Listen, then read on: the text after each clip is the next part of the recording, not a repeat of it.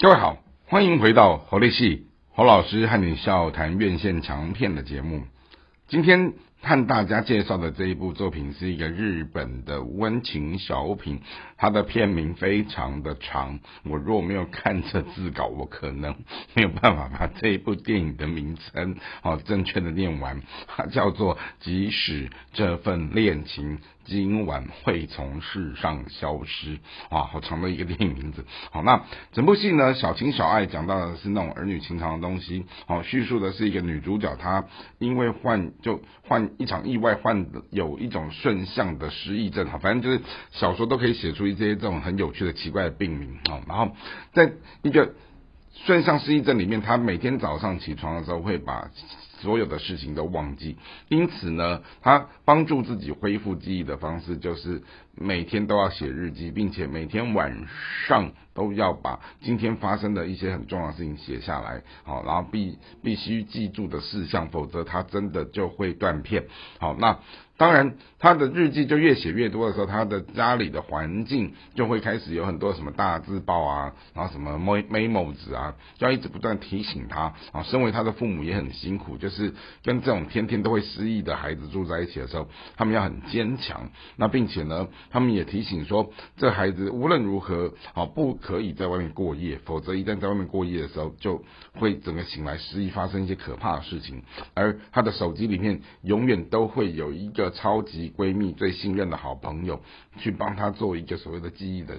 建构。那我们就发现到说，这部作品它故事讲到就是一场这样的男女情爱的东西，就是这个患有顺向失忆症的女孩，她因为一个校园生活当中认识了一个。呃，独来独往的，但是很真诚善良的这个男生，他明知他自己没有办法进入到恋情的世界，但是他还是勇敢的跨出去这一步。而最后，这个男生也知道了这个女孩的秘密的时候，他也愿意在这个样的环境当中，每天都给她美好的一些回忆。好，那这件事情看在一个闺蜜的心中，就既羡慕，可能我不能讲又嫉妒好。那他又要怎么去帮这个女孩的时候，但他又。像觉得说，哎，看在这样旁边，他有一点像类第三者的这样的一个角度的时候，好，他也觉得自己很纠葛，好，因此呢，我们就发现到说，呃，小情小爱的故事里面，他仍旧有他的一些呃小确幸的东西，好，那特别是请来的是啊日本的两位国宝级的呃少女 小鲜肉小鲜花哈福本丽子，好，以及。呃，另外一个可爱的男生，他的名字叫道之俊佑，好，然后两个年轻人，他们如何？我讲真心话，年轻人没有什么社生命历练的时候，他们的演技也只能够用那种卖帅卖美这样很自然的呈现。但在这样的一个自然呈现，配合一个戏宝人的故事的结构当中，我们也看到了两个年轻人的努力，然后并且也透过这出戏赚取了许多观众的眼泪。好，那我们也看到，就是说，其实。近期日本他们推出的这一种小情小爱的温情故事，像什么前一段时间的《余命十年》，有没有？我们我们在好利戏的节目也有介绍过啊。好，大家也都哭得死去活来的，对不对？好，那这部戏好一样好，即使这份恋情今晚会从世上消失，好，因为这些所谓的。不可抗拒的外在的因素，导致剧中人他们在呈现的是这一些，或许是癌症的病痛，或许是一种失忆的这样的一个困苦。好，而我们如何在这样的概念里面去看到哦，主人公们他们。即使这样，他们都很想要努力的活下去，都很想要去珍惜好现况当下的这样的一个生命。这是一个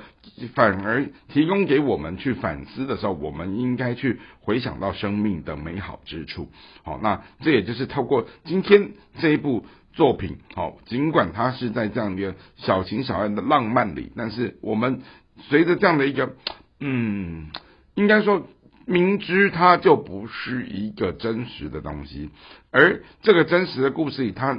尽管它也有呈现出了一些人心人性里面，特别是年轻人哈，或者是生命当中的一种嗯不可抗拒的因素，而导致这些主人公们他们如何在这里面去寻找一种继续活下去的力量。我觉得这个是在既有的公式的套路当中，而我们要去从中去找到一种同中求异的部分。而这个同中求异里，对他，他要如何让观众笑中有泪？他要如何让？呃，所谓的剧本拿出来的时候，仍旧有一个套路当中展现出来的一种与众不同、出其不意的新意，这也是在考验一个整个创作团队，好，他们端出这样的一出戏来的时候，他的诚意以及他在这一件作品当中带给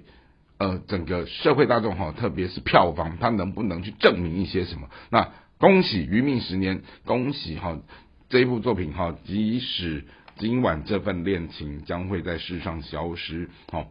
这两部作品其实在整个票房成绩都算是成功的，因此也在今天的节目当中和大家分享这个日本的温情小品。好，那希望今天的节目大家会喜欢，我们下次再会。